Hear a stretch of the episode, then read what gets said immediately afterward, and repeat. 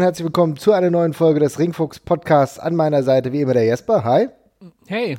Und heute sprechen wir über ein besonders delikates Thema und zwar Blut im Professional Wrestling.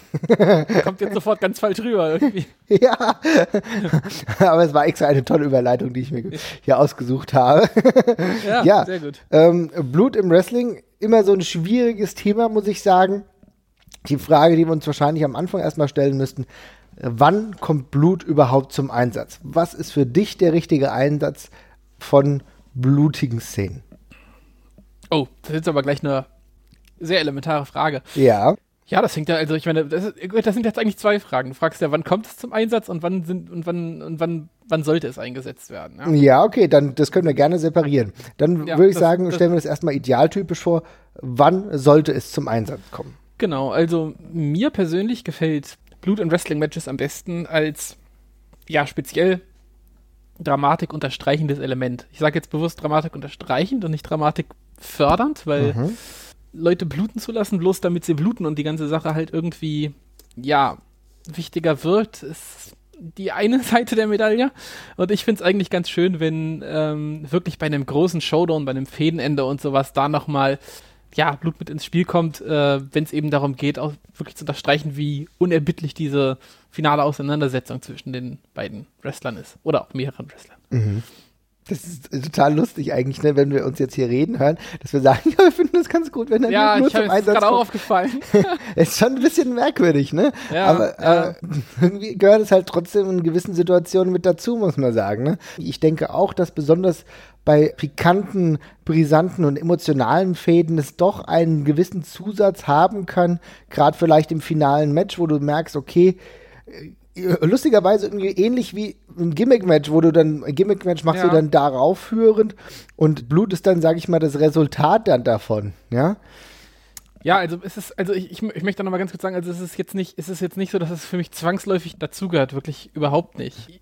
Also ich komme auch mit Main Event Fäden Schlussmatches sehr gut klar, wenn da kein Blut drin ist oder so. Aber wenn ich's, also wenn ich's irgendwo sehen müsste, dann da. Ja.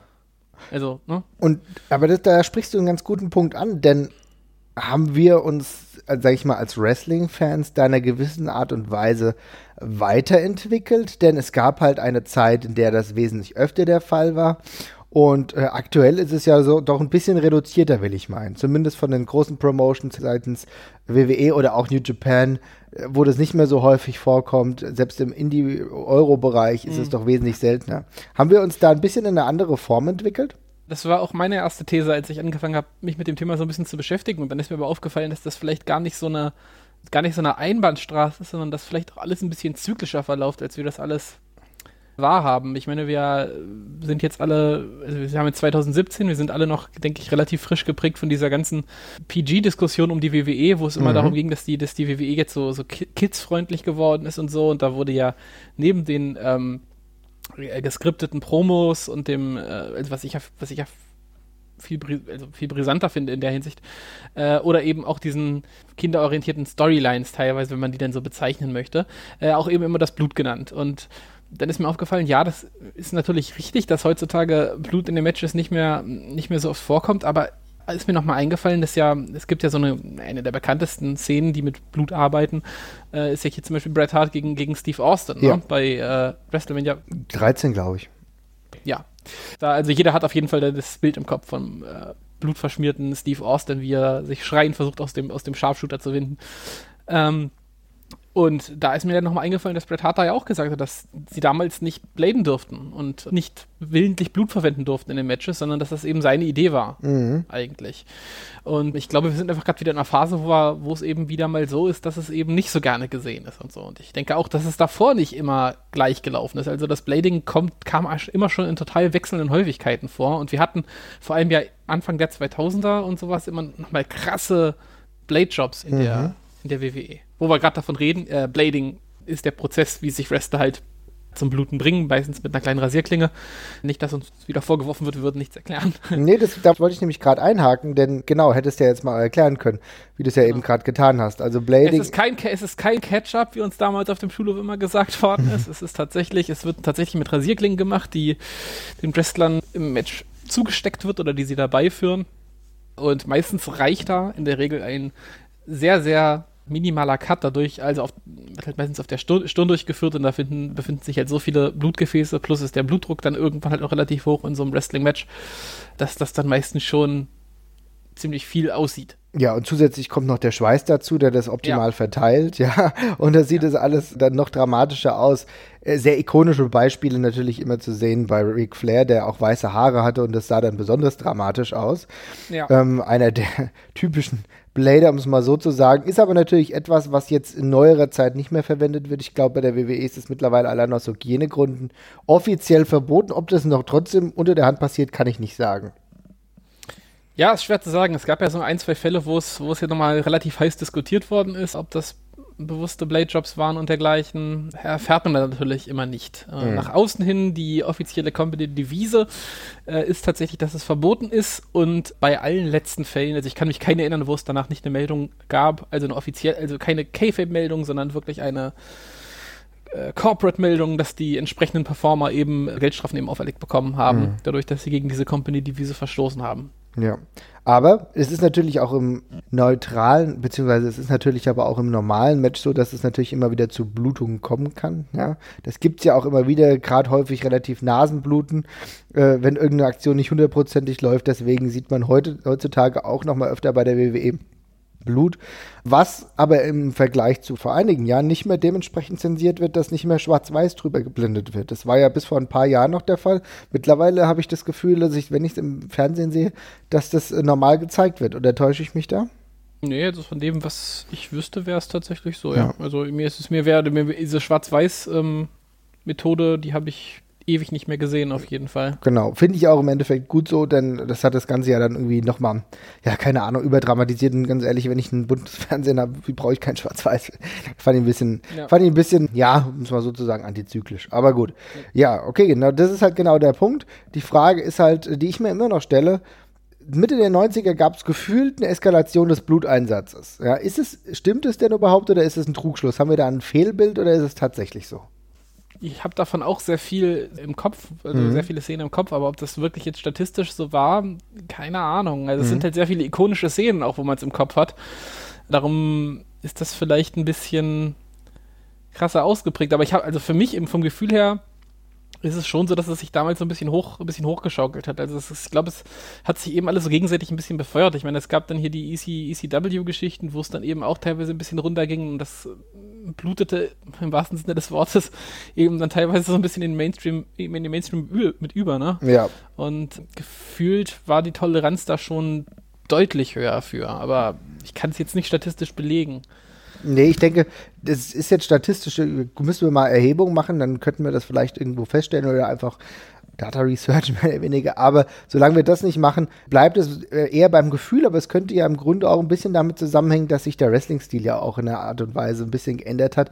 Weg von großartig viel Einsatz von Foreign Objects Einsätzen von Stühlen und so weiter und so fort. Das ist ja ein bisschen in, das ist ja ein bisschen weg aus dem Fokus gerückt hin zu vielleicht einer generell härteren Match-Gangart und mhm. da gibt es dann irgendwie vielleicht Blut, ja, vielleicht aber eher auf der, eher auf der Brust, weil die Chops so hart sind, ja.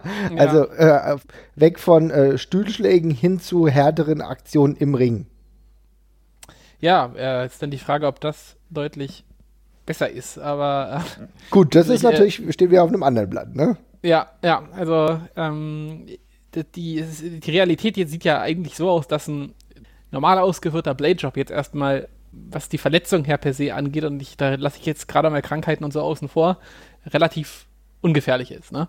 Wenn sich die Wrestler jetzt dafür auf der anderen Seite, weil sie nicht mehr bladen dürften, äh, dürfen sich links und rechts auf die, auf die Nase hauen und äh, das voll durchziehen, damit es schön echt aussieht, äh, langfristig ist das nicht wirklich besser. Das ist natürlich genauso ein Punkt.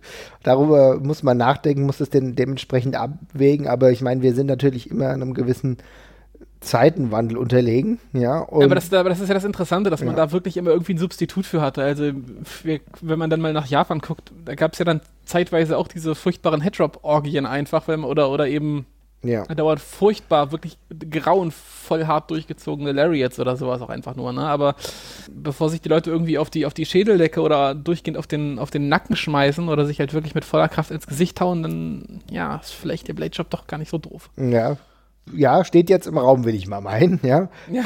Über Langzeitfolgen wissen wir jetzt auch äh, jetzt nicht so hundertprozentig Bescheid. Gut, bei äh, Headdrops ist es offensichtlich, dass das natürlich für die langfristige Gesundheit kein Vorteil ist. Im Optimalfall sieht äh, es beim Bladen halt einfach ein bisschen blöd aus, ja. Denn ja. Äh, was da natürlich ein häufiger Punkt ist, es gibt halt Narben, ne? Narben meistens an der Stirn. Ja, und dann kann das natürlich ganz grausam aussehen wie bei Abdullah the Butcher, der dann so richtige Furchen drin hat, wo er irgendwie ja. Geldmünzen drin verstecken kann. Aber das ist ja auch bei anderen Wrestlern, auch heute noch aktiven, schon der Fall, dass man noch die Nachwirkungen sieht. Ja, oder Steve Corino oder Dusty Rhodes. Es gibt da ja wirklich eine ganze Reihe von Leuten, wo man äh, ja die History des, des Bladings quasi auf der Stirn ganz gut nach, nachvollziehen kann. Mhm. Ist richtig, ja. Äh, und plus gibt es halt immer die Gefahr, und das ist halt, also ja, wie gesagt, man, man muss nicht tief schneiden mit so einer Rasierklinge, damit es sehr gut aussieht, aber man darf halt nicht vergessen, die Wrestler befinden sich meistens in Positionen, wo sie irgendwie versuchen, äh, das zu verstecken, dass sie das gerade tun, legen dann, liegen dann dementsprechend kompliziert und dann ist es teilweise eben auch nicht so ganz einfach, so einen Blade-Job auszuführen, ohne sich dabei halt zu verstümmeln.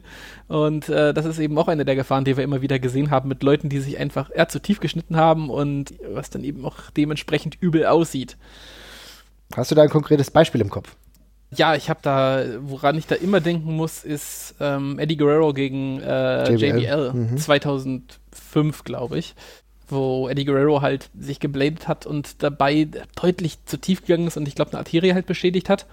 Äh, und es ist halt wirklich ziemlich ja, krass rausgesprudelt, kann man halt nicht anders sagen. Es hat halt wirklich, es hat halt wirklich nicht lang gedauert, bis das ganze Gesicht komplett rot war.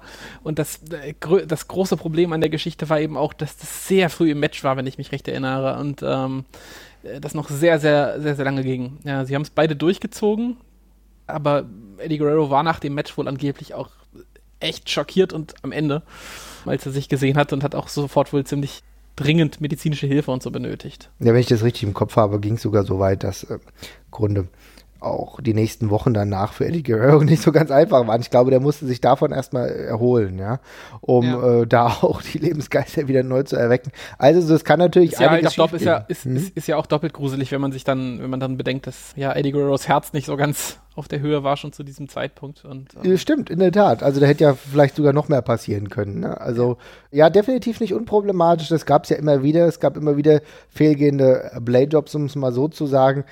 Einer der berühmtesten natürlich ist der Incident, äh, Mass Transit Incident. Äh, der ja. eine oder andere mag es noch äh, wissen. Äh, bei der ECW, Mass Transit eigentlich mehr oder weniger, ja, besserer Backyard, würde man sagen. Besserer.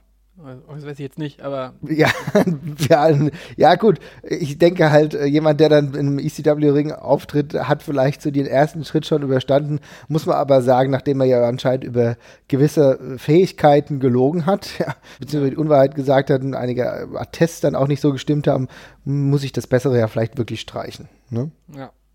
Genau, aber ja. ganz, ganz, kurz zur Erklärung.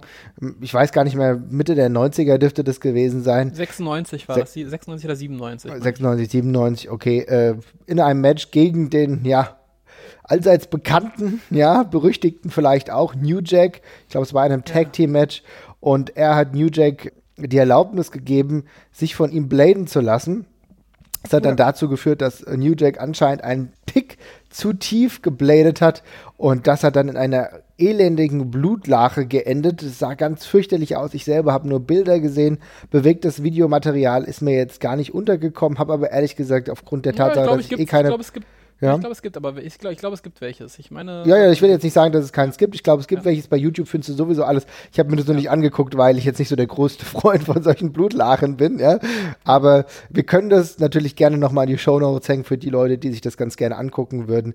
Äh, war eine relativ muss ich sagen, allein von den Bildern eine ziemlich widerliche Situation, denn da wurde eine Arterie auch komplett getroffen und das sah sehr unschön aus. Ich glaube, danach ist Mass Transit als Wrestler auch nie wieder in Erscheinung getreten. Es gab ja danach noch einen Rechtsstreit zwischen der ECW und ihm und seinem Vater, der aber anscheinend ja, auch da, das hat, hast ne? du jetzt, glaube ich, gar nicht gesagt. Ne? Er war 17 zu dem Zeitpunkt, wo das passiert ist. Ah, das, genau. ist halt, das ist halt der Riesenskandal gewesen. Dass, äh, es ist, gibt halt auch noch ähm, während das passiert, stand wohl sein Vater neben dem, neben dem Ring und hat da auch noch wohl reingeschrien, ja, hör auf, hör auf, er ist erst 17, weil New Jack halt nicht aufgehört hat, auf diesen Kopf da mhm. äh, ja, einzustechen oder wie man es halt auch nennen möchte.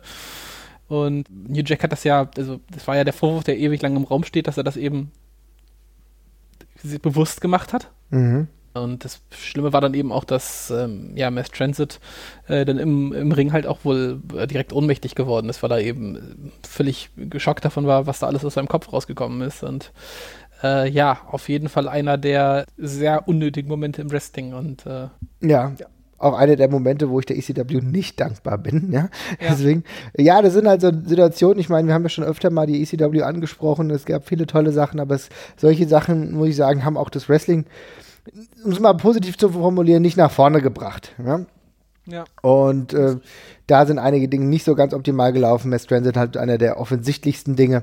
Gab übrigens noch andere Situationen, die überaus ungünstig waren. Vielleicht, wenn wir irgendwann mal eine ECW Sonderfolge haben, ja, eine vielleicht nicht so ganz WWE geschönte, ja. um es mal so zu formulieren. Aber ja, auf jeden Fall eine heftige Situation. Genau, der war danach bewusstlos, musste dann raustransportiert werden und danach gab es noch einen längeren Rechtsstreit. Traurige Geschichte, die jetzt gar nicht so damit zusammenhängt, aber mittlerweile sind äh, zwei der drei Beteiligten auch tot. Also ich meine, Elmer Transit lebt nicht mehr, sein Vater auch nicht mehr. Der Einzige, der noch am Leben ist, ist New Jack und auch weiterhin, glaube ich, independentmäßig sein Unwesen treibt. Aber das war jetzt kein direktes Resultat davon. Aber irgendwie, äh, wenn man sich diese ganze Tragödie anschaut, keine Ahnung, vielleicht gibt es ja irgendwann mal eine Doku zu, wäre vielleicht gar nicht so uninteressant. Ja, auf jeden Fall eine der, der bitteren Momente, ja. Ja, definitiv. Und weitaus vorher gab es ja dann noch etwas, was irgendwie auch sehr große Berühmtheit erlangt hat. Deswegen gibt es im Wrestling-Sprech die Muta-Scale, ja?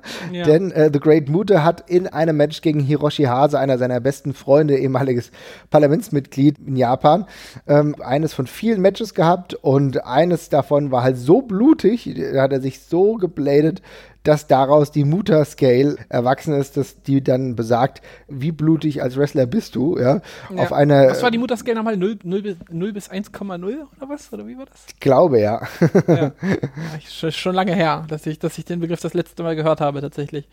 Ja, also es ist richtig. Wird heutzutage nicht mehr so wirklich, nicht mehr so wirklich benutzt, ne? Nee, ich, ich würde fast sagen, dass es halt äh, für die Leute ist, die den Anfang des, äh, ja, äh, des Wrestlings. Des Internet-Wrestlings, ja. Ja, aber also ich kann mich noch dran, also ich kann mich noch dran erinnern, als ich damals angefangen habe, im Internet rumzulesen bezüglich Wrestling, war der Begriff noch völliger Standard. Also Standard ist vielleicht ein bisschen viel gesagt, aber auf jeden Fall ein sehr oft bemühter Insider. Ja, genau. Es ist halt diese von 0,1 bis 1.0. Ja, 1.0 ja. ist dein Mutter. Aber es gab auch mal Leute, die noch mehr erreicht haben. Ich glaube, der Undertaker hat auch mal wie ein Schwein geblutet, aber das muss schon länger her sein. Äh, war das nicht gegen Brock Lesnar? Ich glaube, das kann gut sein, ja. Ja. Also der hat ja dann sogar diese Skala nach oben getrieben, muss man sozusagen. Also da gab es natürlich schon viele Blutbade abseits des Deathmatch Wrestling, ein Bereich, über den wir uns noch mal gesondert äußern, dann auch mit dem, den entsprechenden Experten. Ne? Mhm. Genau, aber jetzt will ich noch mal ganz kurz zurückkommen. Wir haben jetzt das jetzt mal ein bisschen umrissen. Ich hoffe, ihr wisst jetzt, was mit Blading gemeint ist. Wie gesagt, der Einsatz einer kleinen Rasierklinge. Und äh, wie gesagt, die wird meistens von dem Wrestler selber irgendwo mittransportiert. Manchmal war das aber auch der Referee, der das dann dem Ganzen untergeschoben hat, damit das passieren konnte. Mittlerweile nicht mehr regelmäßig im Einsatz bei der WWE sogar verboten. Was ich ganz interessant fand, ist, dass das Thema auch beleuchtet wurde bei dem Film The Wrestler. Oh, wo, daran kann ich mich gar nicht erinnern. Da kam es auch mit vor. Ja, oh, doch, ja, na, völlig richtig. Ja, ja, ja, genau. Das war, äh, doch, da gab es diese Szene, nachdem er gebladet hat, wo er dann äh, das Bewusstsein verliert, ne? Genau. Stimmt, richtig. Ja, das habe ich ganz vergessen. Richtig, ja deswegen, wir haben den Film The Wrestler ja schon mal gelobt, äh, kann ich auch hier in dieser Stelle nochmal tun. Also der beleuchtet ja wirklich viel vom Wrestling-Business, auch wie es vielleicht früher mal war.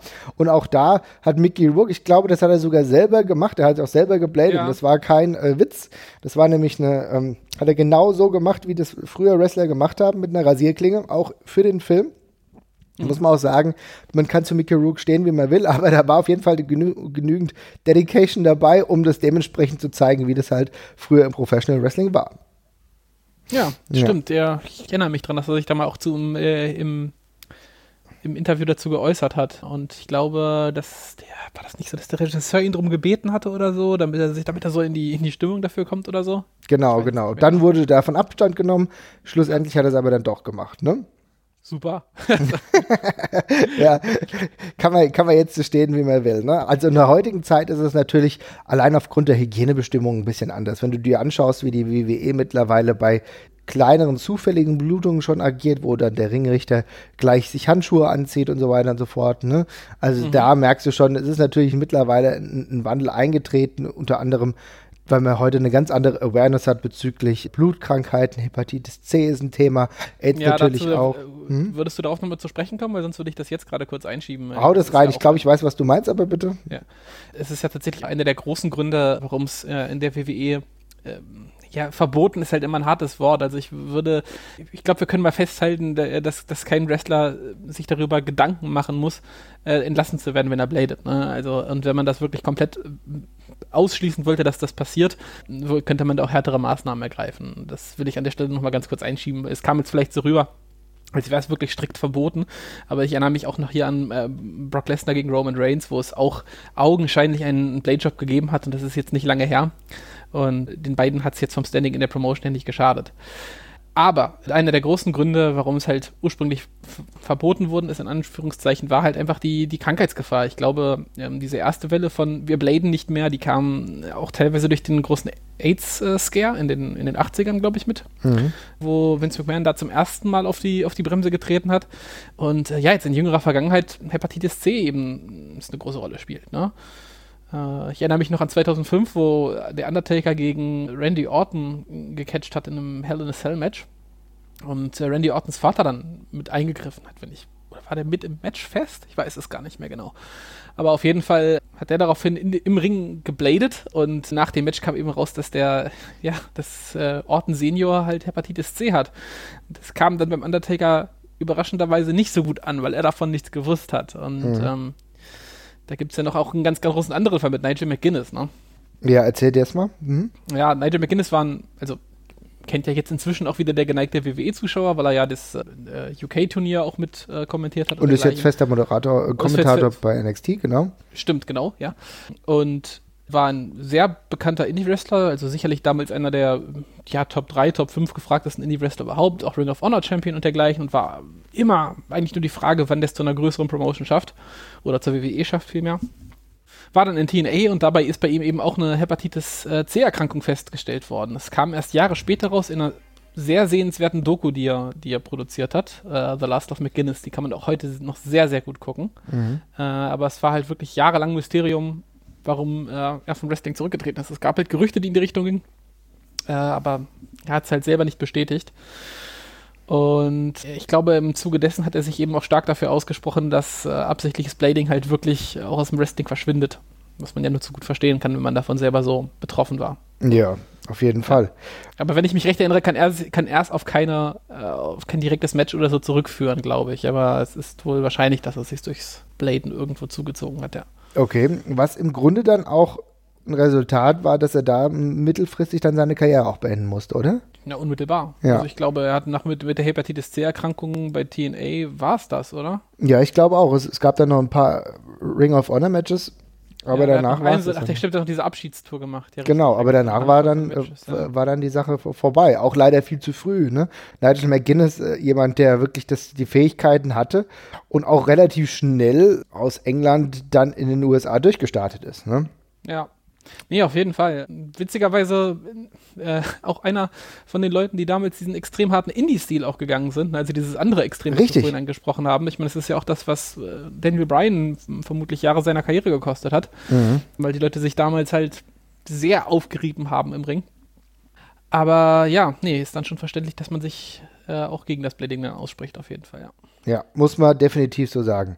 Ein anderer Punkt, was ja auch irgendwie zu dieser Kontroverse generell beigetragen hat, des Bladings, auch oft, dass es da negativ konnotiert wurde, war ja, glaube ich, ein Unfall mit Abdullah the Butcher, der doch irgendwann auch verklagt wurde. Ich bin mir ziemlich sicher, ja. dass, äh, ne? kannst du dich daran erinnern? Äh, ja, das war, das war, ich glaube, ein irgendein, irgendein anderer Indie-Wrestler. Ich, ich glaube, der war aber auch nicht bekannt, oder? Also, nee, nee, das war kein großartig bekannter Wrestler, nee. Mhm. Ja, aber der, der meinte auf jeden Fall seine Hepat äh, Hepatitis C ähm, Erkrankung definitiv auf ein Match mit, äh, mit Abdullah the Butcher äh, zurückführen zu können. Und ich, der hat die, hat die Klage wohl auch gewonnen, tatsächlich. Genau, musste, glaube ich, roundabout 2,4 Millionen oder 2,3 Millionen ja. Dollar äh, musste Abdullah the Butcher dann dafür zahlen.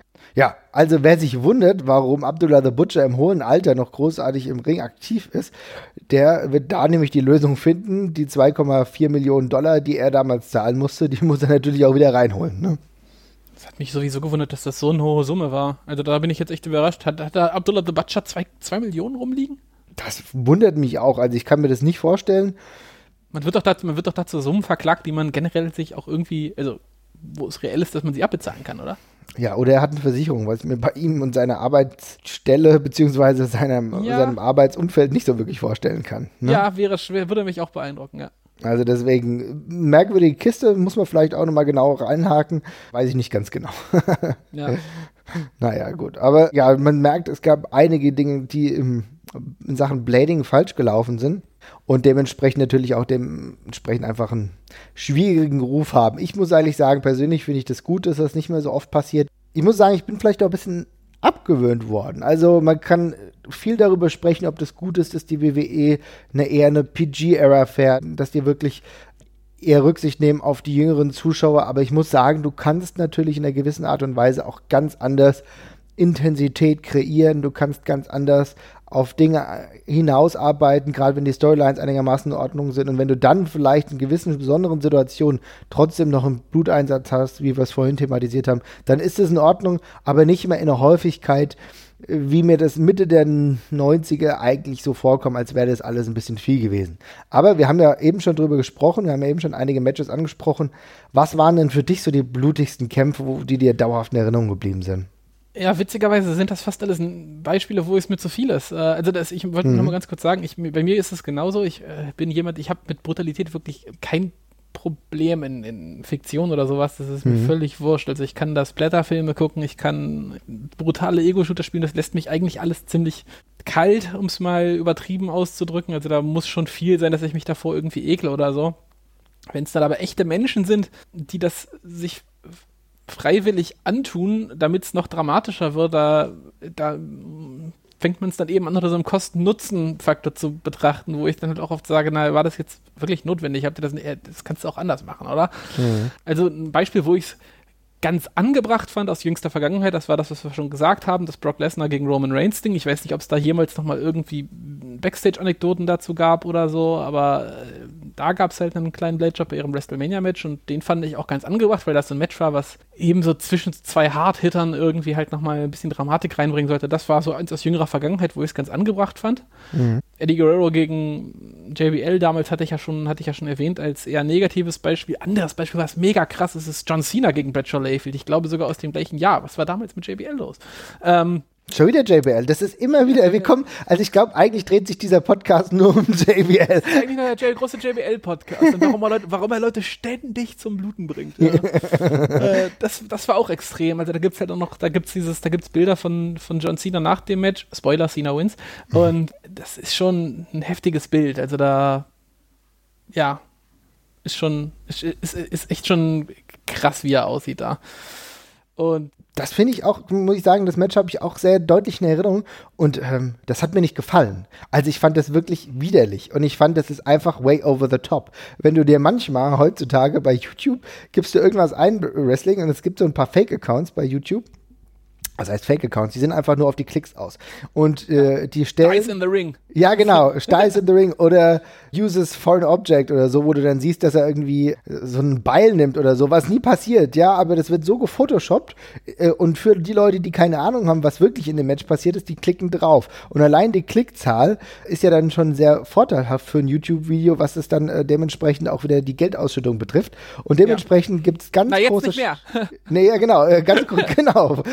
Bis vor kurzer Zeit gab es ganz große Geldausschüttungen dafür. Die hatten über mehrere Millionen Klicks und haben einfach nur mit diesem Schockeffekt, der wirklich äh, aktuell gar nicht aufgetreten ist, äh, eingetreten ist, haben die ihr Geld gemacht, wie du gerade eben richtig gesagt hast, jetzt nicht mehr durch die neuen YouTube-Bestimmungen, wo Wrestling generell ein bisschen schlechter gewertet wird und die äh, Medien bzw. die Werbeeinnahmen jetzt nach unten gehen. Ja, aber um da wieder die Brücke zu schlagen, da hätte man fast meinen können, es wäre aus einer solchen Szene, denn das sah so ja. fürchterlich aus. John Cena hat ja. so widerlich geblutet da muss ich sagen, da sind die Grenzen des guten Geschmacks doch deutlich überschritten worden. Ja, wobei ich weiß halt auch nicht, ob das so, ob das so geplant gewesen ist. Ne? Also ich kann halt auch einfach zu tief gegangen sein und so und das ist, glaube ich, auch ziemlich früh in dem Match passiert und ich weiß, ja, ich meine mich zu erinnern, dass, dass er das ganze Match eigentlich aussah, als wäre ihm irgendwie ein roter Eimer Farbe über den Kopf geflogen ja. und ja.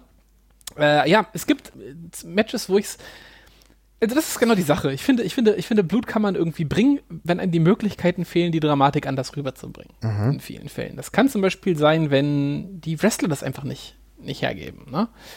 Vince McMahon ist so ein Fall, der mehrmals in High-Profile-Matches stand gegen andere Wrestler, zum Beispiel gegen, ja, gegen den Undertaker fällt mir dieses eine Match ein. Mhm. Da hat er auch gebladet und der Blade-Job ist fürchterlich. Also, äh, Vince McMahon sieht wirklich schlimm aus bei dem, bei dem Match. Es ist wirklich, äh, wirklich eine, eine, der, eine der schlimmsten Matchups, die ich, glaube ich, bisher gesehen habe. Da kann ich es aber halt irgendwie nachvollziehen, dass er das macht. Also erstmal generell, wenn es einer machen darf, ist es so Vince McMahon, ihm gehört der Laden, soll er machen, wenn er meint, ja, es ist gut, in seinem Alter das noch zu tun. Mhm. More power to him. Aber in dem Fall, es ist ein Match gegen Undertaker gegen Vince McMahon. Das ist eine der wenigen Möglichkeiten, da Dramatik mit reinzubringen. In dem Fall finde ich irgendwie. Also klar, es würde auch natürlich anders gehen. Ich will nicht sagen, dass es jetzt absolut ein Requirement ist oder so, aber es passt schon. Und ein anderes Match, wo es einfach auch ein sehr, also einer der geilsten Kameramomente war, die es jemals in der WWE gab, fand ich, war auch wieder Vince McMahon, damals gegen Hulk Hogan bei WrestleMania äh, 19. Ja. Da bladet sich äh, Vince McMahon auch neben dem, auch neben dem Ring und äh, dann sieht man, die Kamera steht quasi auf der anderen Seite des Rings und man sieht halt so quasi nur das Apron. Und dann kommt halt so langsam Vince McMahon hoch, der irgendwie sich äh, äh, irgendeine Waffe in der Hand hält. Also ich glaube, es ist irgendwie ein, eine Eisenkeule oder sowas. Ja. Und das ganze Gesicht ist völlig blutüberströmt und er grinst halt wie ein absoluter Psychopath vor sich hin und hebt so langsam diese Eisenkeule oder was das ist über seinen Kopf.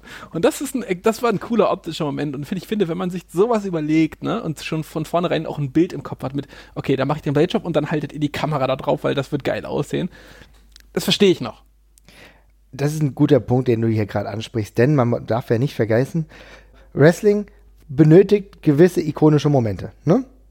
Ja. Und da ist es natürlich so, dass Blut in einer gewissen Art und Weise eine Dramatik hat, die du normalerweise nicht so einfach herstellen kannst. Um, und um diese ikonischen Momente manchmal zu produzieren, benötigt es einfach Blut. Du hast eben das Vince McMahon-Beispiel gesagt, was natürlich auch durchaus stimmt. Ja, ich meine, das sieht ja natürlich ganz anders aus. Oder was du vorhin schon erwähnt hast, natürlich Austin Bret Hart.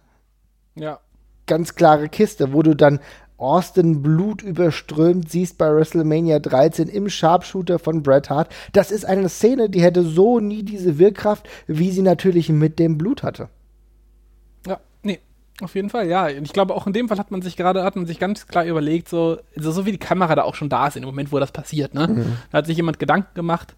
Und Austin weiß auch, wie er seinen Kopf halten muss, hat die richtige Mimik und so. Das spielt da eben alles zusammen. Und da ist dann das Blut eben ja, ein kleiner Bestandteil von diesem Großen und Ganzen. Und in dem Fall macht es dann halt auch Sinn. Ja, sehe ich genauso. Und da finde ich, kann man das auf jeden Fall machen. In gewissen Situationen ist es durchaus erträglich und auch manchmal sogar sinnvoll. Ja, das ist eine Szene, die bildet ja auch Karrieren. Also die hat die Karriere des Stone Cold Steve Austin maßgeblich, würde ich sagen, beeinflusst. Ja? ja, definitiv. Also dieses Bild ist wirklich das, was ich am, am meisten mit, mit Stone Cold Steve Austin verbinde. Also ja.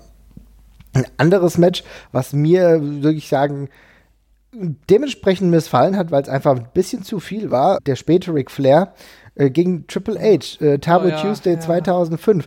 Ein ja. in sich gutes Match, also es hat mir richtig gut gefallen, gerade für Ric Flair, der wirklich am absoluten wrestlerischen Ende so ein bisschen seiner Karriere war, muss man schon sagen, 2005, Intercontinental Title Match.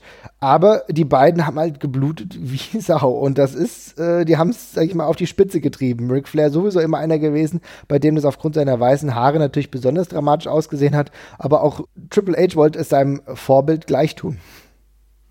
Ja, ich, äh, das habe ich neulich wieder gesehen, das habe ich völlig vergessen. Ich habe hm. das Match, ich habe das Match mir angeguckt und ich habe diesen Blade Job habe ich gar nicht mehr auf dem Schirm gehabt. Und das sieht wirklich furchterregend aus. Ja, ne? Einfach wirklich ein bisschen zu viel. Ne? Ja, es hört auch nicht mehr auf. Also es ist, wenn die Kamera dann mal, das ist immer das Schlimmste, wenn die Kamera dann, also der Blade Job kommt, dann sieht es schon schlimm aus. Und dann geht die Kamera weg und zeigt den anderen Wrestler und dann geht's 30 Sekunden später geht die Kamera wieder hin und du erkennst den anderen auf einmal nicht mehr, weil es halt echt so grauenvoll aussieht. Oh Gott, was ist da los? Ja, und da ist es natürlich insofern auch ein bisschen trotzdem logisch, denn die beiden treten halt in einem Match gegeneinander an, was zum einen natürlich einen gewissen Hass hat, um es mal so zu sagen, aber natürlich auch die äußeren Rahmenbedingungen dementsprechend sind. Denn in einem Stahlkäfig ist es durchaus wahrscheinlich, dass es zu einer Verletzung kommen kann. Genau, da, da, das ist halt auch so, da, da in diesem, in diesem, in diesem Match-Kontext macht es halt Sinn, ne? Und mhm. äh, wie gesagt, ich, also das klingt immer so komisch, wenn man das jetzt so, wenn man das jetzt so rechtfertigt, weil wie gesagt, ich hätte keine Probleme damit mehr, wenn es eigentlich nicht mehr vorkommt oder kaum noch vorkommt. Äh, aber in dem Rahmen kann man es halt irgendwie vertreten, finde ich, ja. Ja, definitiv. Also das sind Sofern die Leute natürlich alle richtig getestet sind vor den Matches, das ist ja auch immer so eine Sache. Also das wird ja in der WWE inzwischen heutzutage hoffentlich der Fall sein, dass es da regelmäßig Bluttests und dergleichen gibt. Aber ja. Ja, ich würde mir jetzt mal ganz optimistisch gesagt da keine Sorgen mehr machen. Ich hoffe wirklich, dass die Tester dementsprechend sind und dann kann das auch so laufen. Also das war aber für mich so ein Match, in, gar nicht allzu, vor gar nicht allzu langer Zeit, und gut, das sind jetzt auch schon wieder zwölf Jahre, meine Fresse. Aber ähm, ja. was ich so in Erinnerung habe, was dann schon relativ ja, robust geführt war, um es mal so zu sagen, wo ich sagen muss, okay, das war so ein, so ein bisschen zu viel. Aber jetzt in der ganz jungen Zeit, muss ich sagen, ist mir jetzt gar nichts in Erinnerung. Also selbst wenn ich mir den Indie-Bereich, Indie-Euro-Bereich angucke, auch da wurde ja deutlich zurückgefahren. Ne? Wenn du dir überlegst, also wenn wir damals bei der WXW natürlich, weil die Rahmenbedingungen anders waren, es ging eher auf blutigere Matches, da war das gang und gäbe, aber mittlerweile ist das auch relativ selten im gesamten Euro-Bereich, oder? Oh ja, ich kann mich ehrlich gesagt nicht dran erinnern, wann ich zum letzten Mal, habe ich zum letzten Mal Blut gesehen im Euro-Wrestling. Ja, es ist relativ selten und wenn dann vielleicht eher, weil Ilya Dragunovs Chest, Brust wahrscheinlich so rot ja. war von den ganzen Jobs, aber nicht halt, weil es hier irgendwie offensichtliche Bladings gab oder sonst der, äh, ähnliches. Also man ist auch hier zum großen Teil davon abgekommen, ne? Ja, mir fällt auch tatsächlich kein, kein einziges Beispiel ein. Ja. Also seit der, seit dem Ende der, soll ich sagen, härteren Gangartphase ist es äh, wirklich, sag ich mal, besser geworden. Ne? ah, wobei, es gab bei der Käfigschlacht bei der WXW gab es einen Blade oder? Genau, Richtig, das gibt es dann auch jedes Jahr. Aber wie wir eben schon angedeutet haben, natürlich auch mit den Rahmenbedingungen. Ne? Du hast die Käfigschlacht, du hast natürlich sowieso ein brutaleres Environment mhm. und dementsprechend wird es auch dazu genutzt und da passiert es dann. Richtig. Ja. Das ist ja dann auch schon fast traditionell, muss man sagen. Aber wusstest du, dass es Blade Jobs nicht nur im Professional Wrestling gibt, Marvin? Nein, äh, erläutern Sie. Du hast doch noch so ein anderes großes Hobby. Fußball, ja klar. Mhm. Ja. Auch da gab es schon mal Blade Jobs. Was? Was ist denn da los? Sagt dir der Name Roberto Rojas etwas? Nee, Nee, Torhüter das, ne? Kann das sein? Ja, ja, richtig. Wow, nicht schlecht. Äh, mhm. War der Torhüter der chilenischen Nationalmannschaft für die, eigentlich fast die ganzen 80er. Mhm. Ja, doch, das äh, Und die haben ein Qualifikationsmatch gespielt gegen ich, Argentinien oder Brasilien. Ja, 1989 okay, ja. und äh, Chile lag ja, naturgemäß relativ schnell hinten. Ja, da muss man jetzt kein Fußballfan sein, um zu wissen, dass Argentinien und Brasilien so ein bisschen spielen können.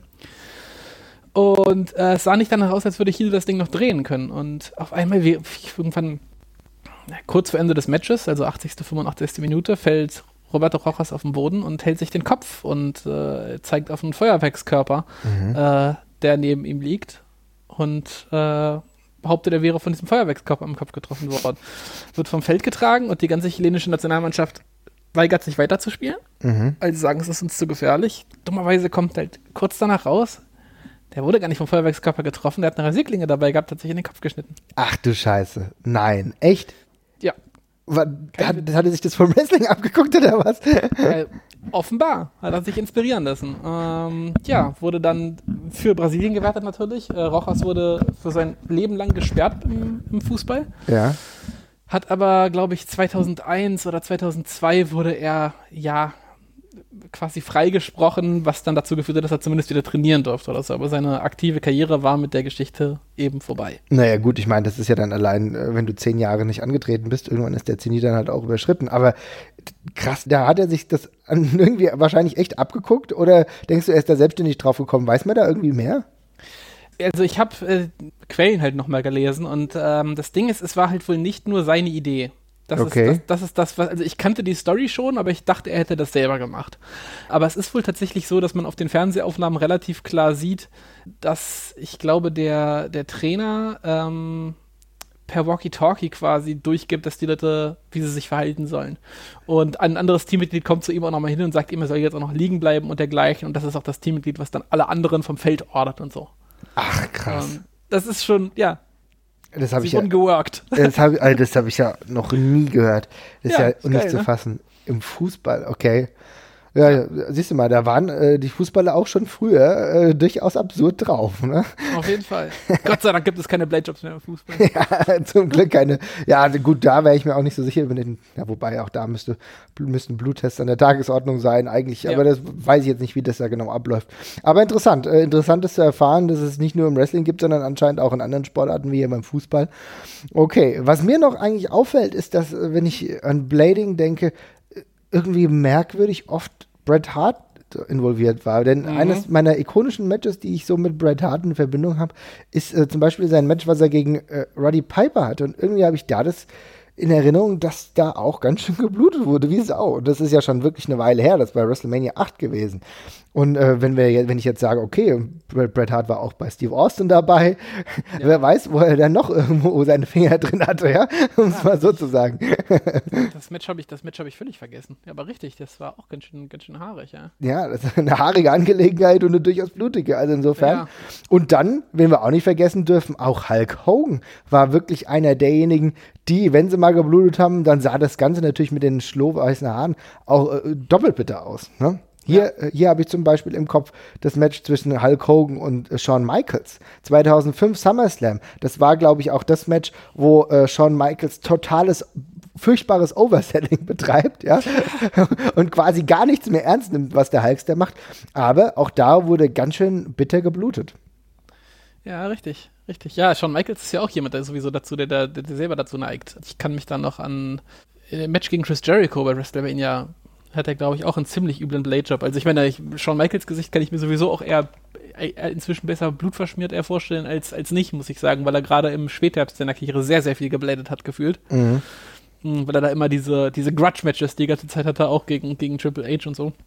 Stimmt. Äh, ja, aber der neigte da auch zu. Ja, es ist äh, schon interessant. Also wenn man ähm, weiter darüber nachdenkt, fallen einem immer mehr Beispiele ein, ja, Ja. wie, und das ist jetzt so einer der typischen Wrestling-Begriffe, The Crimson Mask zustande kommt, ne? Ja, die Crimson Mask. Ja. The proverbial Crimson Mask. Das ist immer so lustig, denn ich habe mir früher immer die Frage gestellt, was meint er denn damit? Ne? Irgendwann habe ich Ja. das halt dann mal nachgeschlagen. Ich meine, mir war schon klar, dass die, das Blut damit gemeint ist, aber äh, welchen Hintergrund das dann hat. Scharlachrote Maske. Ja, klingt schon gut, ne? Ja, oder, oder wie ein schlechter Superheld. Ja, genau, ja, klar. genau. Das dazu. Hast du noch irgendwas, was du besprechen willst? Nö, bei mir, ich wäre dann tatsächlich auch durch. Also Deathmatches machen wir dann nochmal separat. Und da möchte ich jetzt auch nichts vorwegnehmen tatsächlich. Also, äh, ja, das ist unsere Introduction to Blood gewesen quasi. Genau, so eine kleine Äh. Einführung. Ich hoffe, wir haben das mal ein bisschen darstellen können, äh, wie so das benutzt wird. Aber man muss ja sagen, Blading gab es ja schon eine ganz lange Zeit. Also ich meine, das ist jetzt kein Phänomen der 80er gewesen. Das wurde anscheinend auch schon in den 60er, 70ern verwandt. Ja. Ne? Ja, ja. Und es hat sich halt über lange Zeit durchgetragen. Man muss überlegen, wer weiß, wie da die Dunkelziffer von irgendwelchen Blutübertragungen waren, also auch äh, Virenübertragung, gesundheitsgefährdenden Situationen, weil das damals noch ganz anders war als heute. Heute hast du ein fast hygienisches Umfeld bei der WWE, natürlich eine Top-Voraussetzung. Das muss man auch sagen. Also man kann ja vieles kritisieren, aber diese Voraussetzungen, die aktuell gegeben sind, die sind besser, als sie jemals zuvor waren, in einem Ja. professionellen Umfeld einfach Wrestling zu betreiben, was dann natürlich jetzt auch in Krankheitsübertragungen minimiert. Ich glaube, das war damals in den Territories eine ganz andere Situation. Ne? ja, ja, Und richtig. dementsprechend, dass das jetzt reduziert ist, ist auch eine gute Sache. Ich hoffe, wir ko- konnten das jetzt hier einigermaßen darlegen, wie das so gemacht wurde. Natürlich ist es ganz klar, in einem gewissen Rahmen wird es wahrscheinlich von den absoluten Pros immer noch gemacht, ohne dass man es sieht, da gehe ich schon von aus. Oder wenn es überhaupt notwendig ist, oder es gibt halt reale Punkte, wo das einfach passiert, dass du dir an der Nase wehtust, dass du sonstige Verletzungen einfach davon trägst. Ähm, ich, wie gesagt, gefühlt ist es mittlerweile wesentlich weniger geworden. Man geht ja mittlerweile auch einen anderen Stil. Trotzdem sieht man noch Blut an der Tage, was an der Tagesordnung ist, gerade bei brutaleren, sag ich mal, Shows, wenn der Extreme Rules Pay-Per-View kommt oder der TLC Pay-Per-View, dann kann man sich schon sicher sein, dass zumindest ein Match auf der Card irgendwo dann doch mit Blut behaftet ist, manchmal auch mehrere. Hell in a Cell ist dann doch ähnlich. Also komplett ausschließen kann man das definitiv nicht. Wir wissen auch nicht hundertprozentig, wie die das denn machen oder ob das einfach durch das Match dann so passiert. Aber um mal eine kleine Anführung jetzt hier zu geben, eine ganz andere Situation, wo es auch sehr blutig war, aber halt auch nur durch eine Verletzung, die, glaube ich, unabsichtlich herbeigeführt wurde. Kannst du dich noch an Joey Mercury und sein Armageddon-Match 2006 oh, erinnern? Ja, das ist furchtbare, die furchtbare Szene mit der Leiter, ne? Ja, genau, wo er oh, sich dann ja, das ist wirklich das komplette Gesicht eigentlich kaputt macht, ne? Oh, ja, das, das ist auch wirklich schlimm. Da hat man aber auch noch zwei Sekunden gesehen, dass da irgendwas ganz furchtbar schief gelaufen ist. Also da der, das Gesicht war ja auch wirklich ein Trümmerfeld danach. Mhm. Äh, und es ist ja wirklich auf, aufgeplatzt, wirklich von dem Impact einfach. Was Nasen, Nasen und Jochbeinbruch, das war ja, da war alles hin. Also das war ja, hat ihn ja auch wirklich lange, lange zugesetzt, auch äh, psychisch. Mal ganz abgesehen von den körperlichen Beschwerden, die er dadurch hatte. Ja, also ja, richtig heftig. Geschichte. Also es sah ja. richtig übel aus. Mittlerweile kann man wieder froh sein, dass er wiederhergestellt ist. Ja, hat ja auch äh, dann einen zweiten anderen Lebensweg bestritten, ist ja wieder äh, Backstage bei der WWE angestellt, nachdem er auch, ich weiß nicht, ob es damit zusammenhing, aber ich hab's damit, ich hab's damit verbunden gerade im Kopf. Ich wollte es auch noch, ich wollte es gerade nicht sagen, aber ähm, ja, sag ich, ich habe im Kopf, dass er damals, dass er damals aufgrund dieser Verletzung halt auch wieder ziemlich krass von Painkillern abhängig geworden ist. Also clean war er damals, glaube ich, ohnehin nicht, wenn ich es richtig in Erinnerung habe. Mhm. Aber ich meine, nach dieser, nach der ganzen Behandlung, weil die Schmerzen wohl echt ziemlich unerträglich waren, hat er sich da wieder ein bisschen in, in, in Drogen verloren. Was man natürlich sagen muss, gerade bei so einer großartig dramatischen Verletzung auch irgendwo nicht ganz, ja, nicht nee, ganz logisch. unverständlich ist, ne? Logisch. Also ich glaube, dass es halt in dem Bereich sich zu verletzen ist sowieso mit zum, gehört zum schmerzhaftesten, was es, was es jemals, was man, also was man, was man sich zuziehen kann. Ähm, weil man das, ja, das ist eine Sache, die, die vergisst man nicht, wenn einem halt irgendwie äh, beide Augen quasi zuschwellen die ganze Zeit. Ich meine, es gibt auch ein, ein, Bild von ihm nach dem Match, relativ kurz danach, mhm. wo die Wunde bereits frisch genäht ist. Also man sieht per se kein, kein Blut mehr, bis auf die Nähte, die halt so ein bisschen angeblutet sind. Aber das Gesicht, das sieht ja, das sieht entfernt nach Mensch aus in dem Moment noch. Ne? Das sieht irgendwie aus, als hätte er, als wäre als wie ihm das Gesicht von Bienen zerstochen worden oder so zugeschwollen ist das. Das ist echt übel. Ja, und dann gerade natürlich darf man nicht vergessen, für jemanden, der ein Gimmick hatte, was natürlich schön auf schick, also schick natürlich schon in einem trashigen Sinn, aber schon sehr aufs Körperliche basiert war. Ne? Ja. Eminem damals mit Morrison und Melina. Ja. Und dann sieht dann halt jemand plötzlich ziemlich deranged aus. Ne? Aber muss jetzt man muss jetzt auch sagen, äh, äh, äh, wollen wir da nicht außen vor lassen, ähm, dass die WWE da, ich lese es gerade, ich habe es gerade nochmal nachgelesen, auf ihn halt zugekommen ist und ihn nochmal in das äh, Antidrogenprogramm nochmal reingeholt hat und ähm, ja, ja, gibt heute Vince McMahon quasi den Credit dafür, dass er ihm das Leben gerettet hat, weil er meinte, er wäre dann selber nicht mehr rausgekommen. Ja. Also. Und umso schöner, dass wir ihn ja bis vor kurzem mal wieder sogar on-air hatten, als äh, Begleitung von Seth Rollins. Mittlerweile ist er wieder Backstage tätig. Also er hat seinen Weg zurückgefunden in den professionellen Ringkampf, auch wenn es eher Backstage ist. Das ist echt wirklich eine Entwicklung, darüber kann man sich dann freuen. Diesmal jetzt kommen wir von dem einen zum anderen, aber man muss auch manchmal, mit positiven Dingen muss man dann manchmal den Podcast auch beenden, würde ich sagen. Ja? Ja, ja, ja. Und ansonsten werden wir demnächst dann mal intensiv über Deathmatch Wrestling sprechen. Da werde ich wahrscheinlich eher so ein bisschen meine Abneigung dazu zeigen. Anders kann ich ja, das nicht. Dito. Aber wir werden auf jeden Fall jemanden haben, der uns das ein bisschen anschaulicher erklärt, warum er das zum Beispiel auch gut fand. Ja. So, und bevor wir den Laden hier für heute zumachen, haben wir noch eine Stimme vom Dennis. Der hat noch eine ganz eigene Meinung zum Blading oder zu Blut speziell. Da haben wir doch nochmal rein. Ja, bitte, bitte. Hallo, liebe Ringfüchse. Ich freue mich sehr, dass ich euch heute ein zweites Mal eine Kleinigkeit zu eurem Podcast beitragen darf, und zwar zum Thema Blut im Wrestling. Meine Sicht darauf ist sehr durch die PG-Ära der aktuellen WWE geprägt. Ich schaue Wrestling aktiv seit 2012, bin über die WWE dorthin gekommen und habe damit unter anderem die Attitude-Ära oder so Sachen wie die ECW komplett verpasst. Blut taucht daher in meinem Wrestling-Kosmos selten auf. Trotzdem habe ich das Gefühl, dass Blut durchaus seinen Platz auch noch im aktuellen Mainstream-Wrestling hat. Und zwar, wenn es einen zusätzlichen Zweck über, da blutet jemand hinaus hat. Also ähnlich wie Blut in cineastischen Filmszenen eingesetzt werden kann. Zum Beispiel wie in ganz berühmt Alfred Hitchcocks Psycho, der Mordszene in der Dusche und dem Rinnsaalblut in den Abfluss. Oder aber in Fight Club, wenn ein bluthustender, zusammengeschlagener Brad Pitt dafür sorgt, dass der Fight Club im Keller weiter benutzt werden kann. Und da dann wirklich irgendwie so dieses teerschwarze Blut von seinen Lippen tropft. Das ist ja schon sehr, sehr nah dran am tatsächlich äh, Kampfkosmos. Blut kann also ein sehr, sehr starkes Stilmittel sein, visuell beeindruckend und dadurch auch eine Geschichte erzählen. Und wenn das im Wrestling passiert, dann bin ich voll dabei. Und jetzt habe ich ein Beispiel daran gedacht und als erstes in den Sinn gekommen ist mir etwas aus meinem ersten Wrestling-Jahr, nämlich das Extreme Rules Match 2012 Brock Lesnar gegen John Cena. Hier gab es Blut gefühlt in den ersten zehn Sekunden. Lesnar bringt John Cena auf den Boden und gibt ihm harte Elbow-Cuts an die Schläfen und ähm, schlägt ihn nach drei Schlägen auf. Und ich weiß noch, was damals beim Schauen passiert ist, dass meine Freunde und ich ähm, sofort nicht mehr sicher waren, ob hier gerade alles noch nach Skript läuft oder ob es hier gerade einen Unfall gab oder ob die Leute zu übermotiviert rangegangen sind oder ob Lesnar hier gerade die Regeln bricht.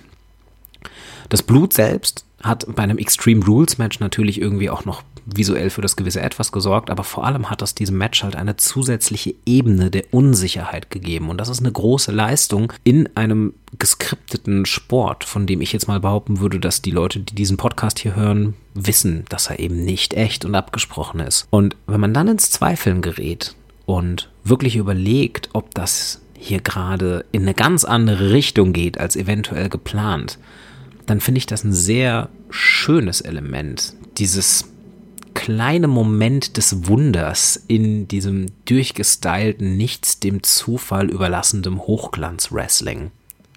In einem guten Match trägt ja alles zur Geschichte bei. Jeder Move, jede Geste und eben auch jeder Spritzer Blut.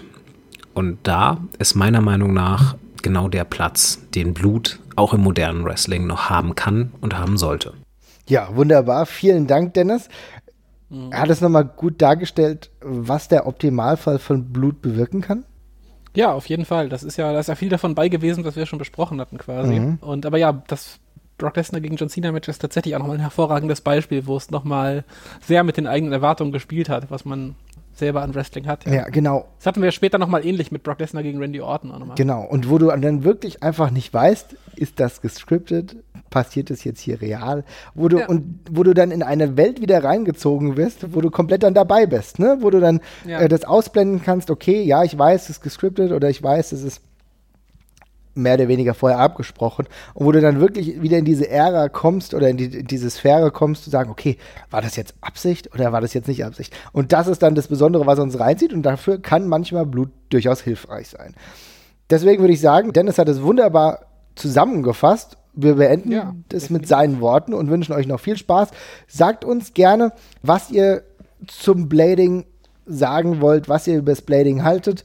Eure Vorschläge, eure Vielleicht gehört es ja für euch auch wirklich völlig dazu. Ja, also, natürlich. Also ihr könnt komplett konträre Meinungen haben. Das ist ja nur unsere Ansicht, wie wir sie jetzt hier dargelegt haben. Von zwei, sag ich mal, eher Blading Skeptikern, um es mal so zu sagen, ja?